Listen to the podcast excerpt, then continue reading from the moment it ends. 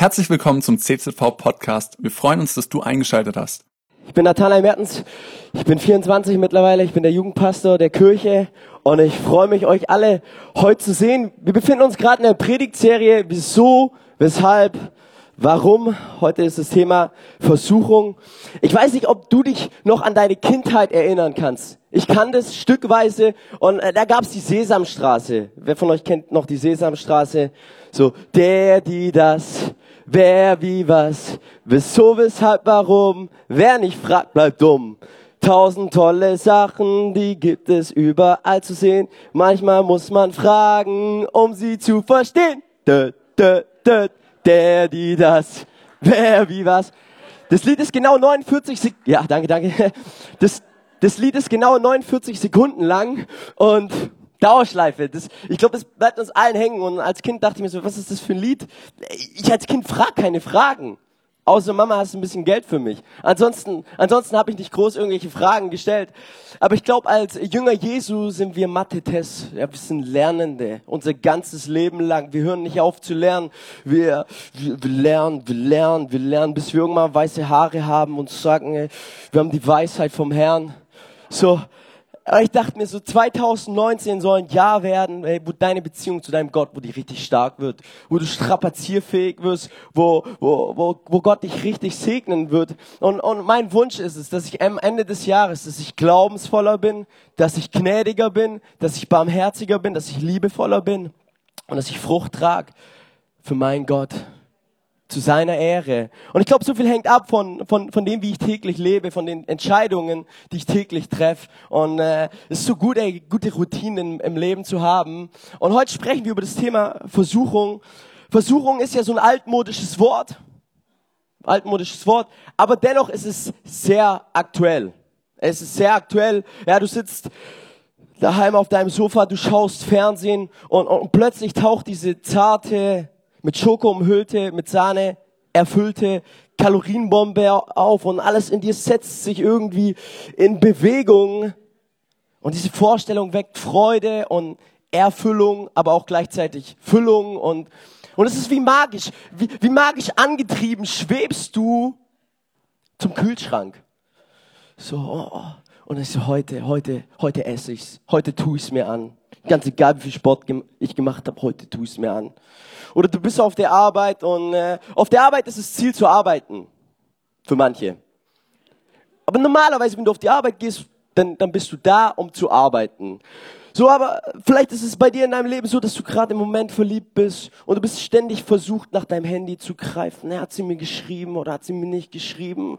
Wie steht's in unserem Beziehungsstatus? Sind wir sind wir gut dabei oder sind wir nicht gut dabei? Und uh, du bist die ganze Zeit versucht und du weißt ganz genau, dein Chef schaut dich die ganze Zeit an, aber du bist so verliebt und in dir ist so dieser Wunsch, ey, ich, ich will dieses Mädchen und ja, du, du bist versucht. Oder du, du steckst im Stau und, ähm, und du versuchst alles um dich herum zu beleidigen und deine Gedanken werden zu lauten Worten und dann sagst du, fahr doch du, fahr doch du, fahr doch du. Jesus, Jesus, Jesus, Jesus, vergib mir. Ja, ich war letztens im Fitnessstudio und neben mir war so eine junge Dame, 50 Zentimeter entfernt und sie hat so Aerobic Stretch Übungen gemacht.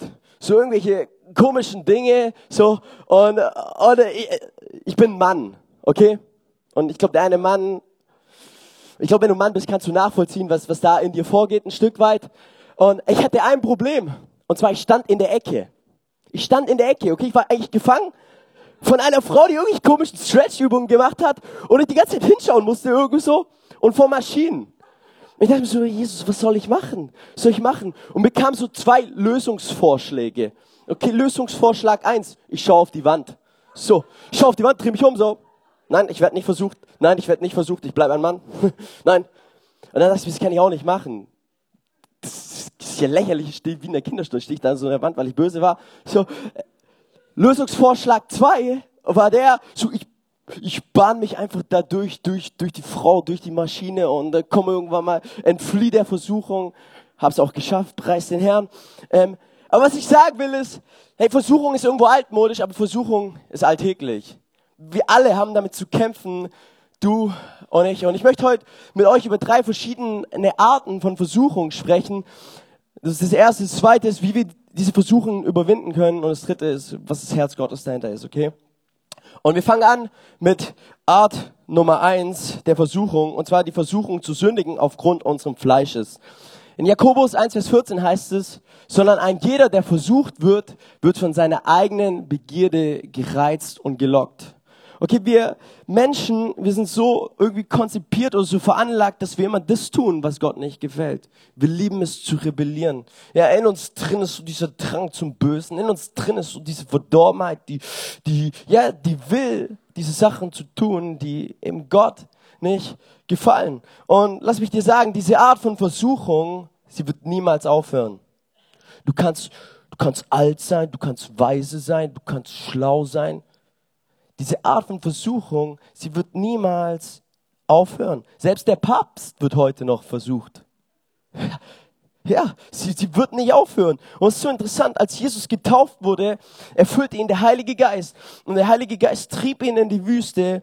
Und in der Wüste wurde Jesus vom Teufel verführt, obwohl er erfüllt war mit der Kraft des Heiligen Geistes. Du kannst hier sein und du kannst ein erfüllter Christ sein, du kannst leidenschaftlich sein, du kannst den Herrn preisen hier im Lobpreis. Du kannst erfüllt sein vom Heiligen Geist, aber du kannst dennoch, wenn du hier rausgehst, sofort versucht werden. Oder sogar hier im Gottesdienst kannst du versucht werden. Gab es ja mal damals so diese Theologie, ja, wenn du erfüllt bist mit dem Heiligen Geist, wenn du erfüllt bist, wird dir nichts mehr passieren. Wird nichts mehr passieren. Aber wir sehen hier an dem Beispiel Jesus, er, er war erfüllt vom Heiligen Geist und dennoch wurde er versucht. Menschen, die zwar 18 sind, sind volljährig, aber nicht vollständig. Solange wir hier auf dieser Erde sind, sind wir versuchbar. Wir können nichts dagegen tun. Es ist ein andauerndes und anhaltendes Problem, mit dem wir konfrontiert sind. Und so interessant, äh, Jesus, er wurde in der Wüste nicht nur einen Tag versucht. Er war 40 Tage, 40 Nächte in der Wüste. Er wurde nicht so nur an Tag 1 versucht und an Tag 39 oder so. Ich habe mal äh, einen Prediger gehört, der, der den griechischen Text kann. Der hat gesagt, der Jesus, er wurde an jedem einzelnen Tag wurde er versucht. Und wir stehen morgens auf und werden versucht, stimmt? Jeden einzelnen Tag. Jeden einzelnen Tag werden versucht. So, das ist die erste Art von Versuchung. Aufgrund unserem Fleisch, weil wir einfach so konzipiert sind. Art Nummer zwei ist die Versuchung Satans, uns zu Fall bringen. Wir haben einen Feind, der Satan. Im Griechischen heißt es der Diabolus. Er ist derjenige, der dein Leben durcheinander bringen möchte. Er will dein Leben aus der Gemeinschaft Gottes rauswerfen. Er will es er will's zerstören. Das ist sein Wunsch. Er ist der Durcheinanderbringer. Er will dein Leben durcheinander bringen. Und das beste Beispiel ist die Versuchungsgeschichte von Jesus. Jesus, er war 40 Tage, 40 Nächte, war er in der Wüste und der, der Teufel kam und er machte ihm Angebot.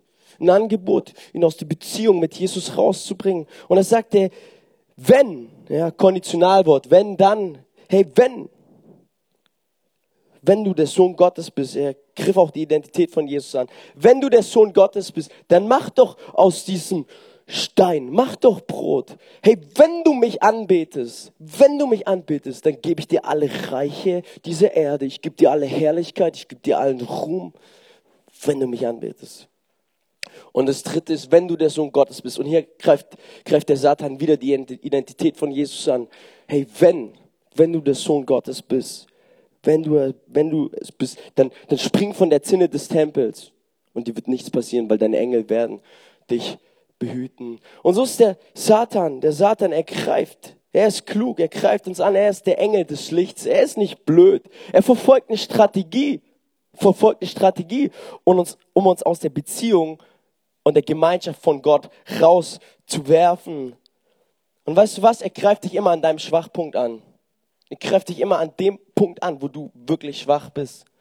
Und wenn wir die Versuchungsgeschichte anschauen, dann sehen wir bei Jesus, er, da war es der Hunger.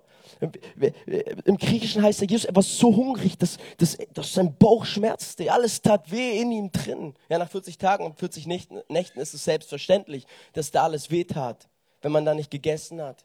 Und, und er greift uns da an, an den Schwach, Schwachpunkten unseres Lebens. Und vielleicht ist dein Schwachpunkt sexuelle Begierde, ja, dann wird er dich da angreifen. Wenn, wenn dein Schwachpunkt Neid und Eifersucht ist, dann wird er dich da angreifen. das Probleme mit Geld ist, dann wird er dich da angreifen. Er wird dich immer angreifen an dem Punkt, wo du schwach bist. Das ist das Erste. Und das Zweite ist, er versucht immer unsere Identität anzugreifen. Immer unsere Identität. Und das sehen wir. Ähm, was, ich, was ich interessant finde, Jesus, er war ja 30 Jahre unterwegs, er hat 30 Jahre eigentlich gar keine Wunder und Zeichen getan. Nichts getan. Er hat ein paar Möbel aufgebaut. Ähm, in der Handwerkskammer von seinem Vater. Wahrscheinlich ein bisschen besser als bei Roller. Aber auf jeden Fall, auf jeden Fall hat er, er hat nicht groß Wunder und Zeichen getan. Und dann sehen wir mit 30 wurde er getauft von, von Johannes dem Täufer. Und, äh, und dann sagt, und dann kommt der Geist Gottes und sagt, dies ist mein geliebter Sohn, an dem ich wohl gefallen habe. Er hat nichts getan. Nichts getan. Keine Leistung gebracht.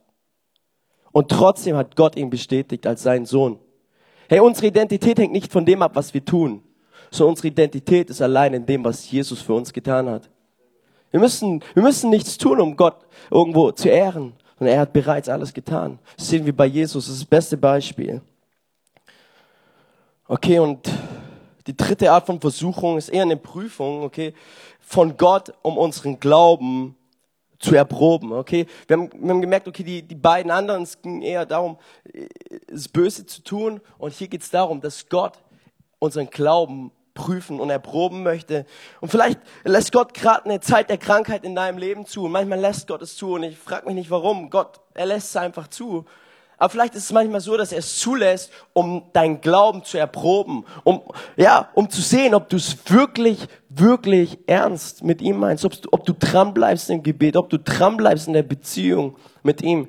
Vielleicht lässt Gott eine Zeit zu, wo er schwere Menschen, schwierige Menschen in dein Leben hineinlässt, die deinen Charakter formen, die dich so richtig prüfen. Ey, ich hatte einen Klassenkamerad, der war 34, ich war damals 17. Und der war jeden Tag negativ. Es gab keinen Tag, wirklich, es gab keinen Tag, wo der positiv war. Dreimal darfst du raten, wer sein Nebensitzer war. Die Leute kamen so zu mir, hey Nanni, wie machst du das? Wie hältst du das aus? Bist du, bist du, bist du Gott? Wie, wie, wie hält, weil, weil, weil der Typ war bekannt in der ganzen Schule. Jeder kannte ihn. Er, er hat schwere Vergangenheit und alles und er einmal gute Note zurückbekommen, besser als ich. Nimmt seine Faust, schlägt mit seiner Faust gegen die Tür und blutet alles und so aufgeregt. Ja, dann kam einmal zu uns in die Schule, kam Temperso, die, die Firma, ja, die er nicht so mochte, war der Chef da, hat sich natürlich gefreut, endlich kann ich mich mal beefen mit dem Chef, hat er sich Beef mit dem Chef und der Lehrer wusste schon, oh, was, das, das geht hier nicht gut aus. Und so war der Kerl drauf und es war ein schwieriger Mensch. Hey, Tag für Tag, für Tag, für Tag in meinem Leben. Ich sag dir, das willst du nicht erleben. Aber weißt du was, Gott hat mir Kraft gegeben. Und, und, und die Leute haben gesagt, ey, Nanni, du, du bist verrückt, wie du das aushältst. Und ja, Gott hat in dieser Zeit durch diese schwierige Person mein Charakter erprobt und gestärkt. Und Gott lässt solche Zeiten zu, solche Versuchungszeiten, wo er dich prüft, wo es um dich geht und nicht darum, dass du die Person veränderst, sondern du einfach nur da bist und dich verändern lässt von der Kraft Gottes. Smith Wigglesworth hat gesagt, großer Glaube ist das Ergebnis großer Kämpfe. Große Zeugnisse sind das Produkt großer Versuchungen. Große Triumphe können nur aus großen Prüfungen entstehen. Martin Luther sagt, Meine Versuchungen waren die reife Prüfungen meines Lebens. Es waren die reife, ich habe hab dadurch gelernt, ich wurde dadurch stark, ich wurde dadurch grau, ich wurde dadurch strapazierfähig. Und Corrie ten hat gesagt, unsere Versuchungen sind Übungen, sie stärken uns für größere Aufgaben. Hey, diese Art von Versuchung lässt oder Prüfung, man kann das beides übersetzen vom Griechischen, aber Gott lässt, die, Gott lässt es zu mit einem Ziel, um uns zu verändern, weil er will nicht, dass du derselbe bleibst.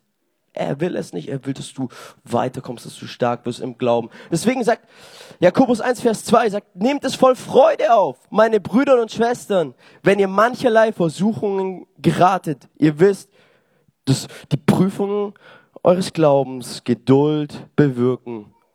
Und Geduld brauchen wir alle. Bei mir fängt's an. Ich bin der Erste hier, der Geduld braucht. Ja, man, man sagte mir mal so, Nanni, ich kenne dich nur schnell. Ich kannte dich noch nie langsam, als ich die Senioren von A nach B gefahren habe. Nanni, ich kenne dich. Ich kenne dich nur schnell. Schon immer. So, so ungeduldig, so, so, so elektrisierend. So, kannst du nicht mal ein bisschen ruhiger bleiben? Nicht mal, nicht, nicht mal ein bisschen, bisschen, komm doch mal runter. Relax doch mal, Junge. Bleib mal cool. ja, so. Und, und das ist gut. Das ist gut, dass Gott es zulässt weil es bewirkt Geduld. So, es gibt so diese Versuchung aufgrund des Fleisches zu sündigen, dann gibt es die Versuchung, dass der Satan uns versucht zu Fall zu bringen und eben diese Versuchung ähm, von Gott, um unseren Glauben zu stärken.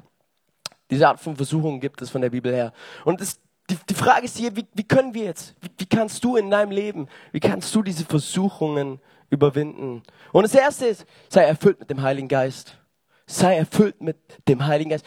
Äh, wir hatten echt eine starke Gebetswoche jetzt und äh, wir jeden Tag von sechs bis sieben beten, beten, beten. Und ich so, boah, jetzt verrückt. Aber Gebet ist eine gute geistliche Disziplin, wo du dich erfüllen lässt von der Kraft Gottes, die dir neuen Fokus gibt.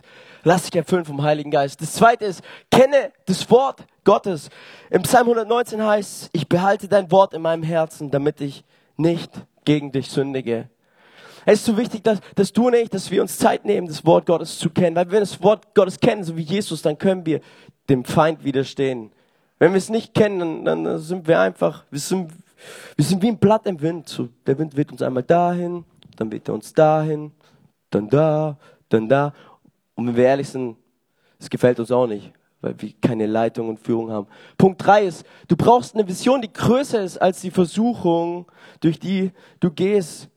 Es ist wichtig, glaube ich, diese Fragen zu stellen. Was will ich jetzt in meinem Leben? Was will ich jetzt? Okay, jetzt wollen wir Lust, jetzt wollen wir, oh, oh, komm. Aber was, aber was willst du wirklich? Ja, jetzt, jetzt willst du vielleicht Sex vor der Ehe haben und du sagst, wow, ich hab Bock drauf, come on, let's do it. Come on. Das ist deine Lust, deine Begierde. Aber was willst du wirklich? Du willst ein geheiligtes, ein reines, ein ehrbares Leben vor deinem Gott führen, der dich irgendwann anschaut und sagt, kehre ein, mein treuer Knecht. Du hast, du hast gut gelebt, du hast, du hast mir zur Ehre gelebt. Jetzt wollen wir das. Ja? Deswegen, in jeder Situation stell dir diese Frage, was will ich jetzt? Und was will ich eigentlich wirklich? Punkt 4 ist, widersteh dem Teufel und er wird vor dir fliehen. Es steht in Jakobus 4, Vers 7. Wie können wir dem Teufel, wie können wir dem Teufel widerstehen? Jakobus 4, Vers 8. Naht euch Gott und Gott naht euch, naht sich euch. Hey, nahe dich Gott tagtäglich. Nimm diese Zeit, die du brauchst für deinen Gott. Ich habe mal so einen Satz gesagt, viel Aktiv Aktivismus und Geschäftigkeit, ohne in der Ruhe Gottes aus, auszuruhen, führen zu einem gefüllten Leben, aber nicht zu einem erfüllten Leben. Wir müssen immer wieder, bei all dem, was wir tun, müssen wir in, die, in der Ruhe Gottes auftanken, damit er uns Kraft gibt. Punkt 5. Teile deine Versuchungen mit anderen Menschen. Und deshalb sind Kleingruppen in dieser Kirche, es ist, der, es ist, es ist so, sehr, so sehr wichtig, weil wir, wir, wir alle kämpfen den Kampf des Glaubens. Die Bibel sagt, wir kämpfen einen guten Kampf. Also du kämpfst nicht einen Kampf, der irgendwie so, boah, wieder ein Kampf, boah, Hilfe, ich bin Bock mehr. Es ist ein guter Kampf, den du kämpfst. Aber hey, alleine zu kämpfen macht keinen Spaß. Und alleine zu kämpfen wird schwer werden. So wenn du, ich spiele zurzeit viele Gesellschaftsspiele, wenn, wenn, wenn du irgendwo äh, irgendwo angreifst, ja, dann, dann, dann machst du das in einem Team, dann machst du das nicht alleine. So und deswegen sind Kleingruppen für unseren Glauben so zentral wichtig, dass du mal sagst, hey, boah, ich habe die und die Probleme oder da und da geht's gerade in meinem Leben schwer. Ey, such dir eine Kleingruppe am besten heute noch, wo du wo du deine Versuchungen mit anderen Menschen teilen kannst, die für dich beten und die dir helfen. Punkt 6, etabliere heilige und gesunde Grenzen. Ich glaube, du musst Entscheidungen vor deinen Entscheidungen treffen. So, to take pre-decisions. Ja, weil, äh, wenn du auf der Party entscheidest, kein Alkohol zu trinken, dann ist es wahrscheinlich zu spät weil die Leute um dich herum schon sind da und die, die geben dir da, schenken da ein, komm, einer geht noch, einer geht noch und noch einer und noch einer und noch einer. Und, und, aber wenn du davor keine Entscheidung getroffen hast, dann, dann wirst du auch auf der Party keine Entscheidung mehr treffen. Deswegen ist immer wichtig, dass wir uns vor unseren Entscheidungen, die wir treffen müssen, Entscheidungen treffen. Das ist, ja, das hat das mit Werten zu tun, die wir etablieren. Das sind gesunde Grenzen, wo wir sagen, okay, an, an die wollen wir uns halten. Und ich glaube so, hinter all dem müssen wir eine Sache verstehen. Ähm, Gott, Gott, er liebt uns so sehr. Gott, er liebt, er liebt dich so sehr. Er will dir nicht irgendwelche Sachen verbieten und, und dein Leben irgendwo langweilig machen, sondern er, er liebt dich so sehr, er verbietet dir nichts, sondern er will dich schützen. Er will dir helfen. Er will, dass dein Leben gelingt. Er will, dass du fruchtbar bist, noch im hohen Alter. Und dass du, ja, für ihn und, und sein Reich Frucht trägst. Und das haben wir vorhin gelesen in, in, in Titus 2, Vers 12. Markus und ich haben uns heute nicht abgesprochen. Ich glaube, es ist vom Herrn. Denn die Gnade Gottes ist erschienen, um alle Menschen erstens zu retten. Und dann heißt es weiter, sie erzieht uns dazu, uns von der Gottlosigkeit und den irdischen Begierden loszusagen und besonnen, gerecht und fromm in dieser Welt zu leben. So die Gnade Gottes, sie rettet Menschen, sie, sie will Menschen retten, aber die Gnade Gottes, sie lässt dich nicht, wie du bist. Sie lässt dich nicht, wie du bist. Wenn du seit zehn Jahren der gleiche bist, dann weiß ich nicht, ob die Gnade Gottes an dir wirkt oder nicht. Aber wenn du die Gnade Gottes an dir wirken lässt, dann wird die Gnade Gottes dich verändern und verändern und verändern. Von Herrlichkeit zu Herrlichkeit zu Herrlichkeit. Das ist, was die Bibel uns sagt. Ich las von Andrew und äh, er war ein Prediger in Schottland im 19. Jahrhundert. Und er war ein Mann, der erfüllt war mit der Kraft des Heiligen Geistes. Es war ein Mann, der heilig und gerecht vor Gott gelebt hat. Es war ein Mann, wo du anschaust und, und du dir denkst, boah, ich will auch so ein Mann Gottes werden. Und eines Tages kam Andrew nach Amerika zu, äh, zu dem Erweckungsprediger äh, Moody und, äh, und Moody freute sich, Moody freute sich, ihn zu sehen und sagt, hey, schön, dass du da bist, hey, endlich, endlich erleben wir dich mal live. Und äh, Moody sagt so, hey, erzähl doch mal den Leuten hier, hey, wie, wie lebst du so ein siegreiches Leben? Wie, wie lebst du so ein erfülltes Leben? Wie, wie, wie machst du das? Und, und Bruder Andrew Bonar, er, er schaute ihn an und sagt, weißt du was, Moody, ich, ich rede, ich rede nicht gern über mich selbst.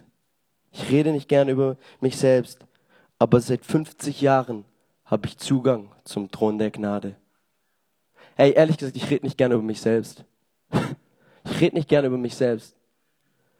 Weil ich habe so viele Fehler, ich habe so viel Schuld in meinem Leben, so viele Dinge, die ich falsch mache. Aber ich habe Zugang zum Thron der Gnade. Ich habe Zugang zum Thron der Gnade. Und diese Gnade, sie, sie verändert mein Leben. Es ist diese Gnade Gottes, die, die mich mehr und mehr und mehr verändert.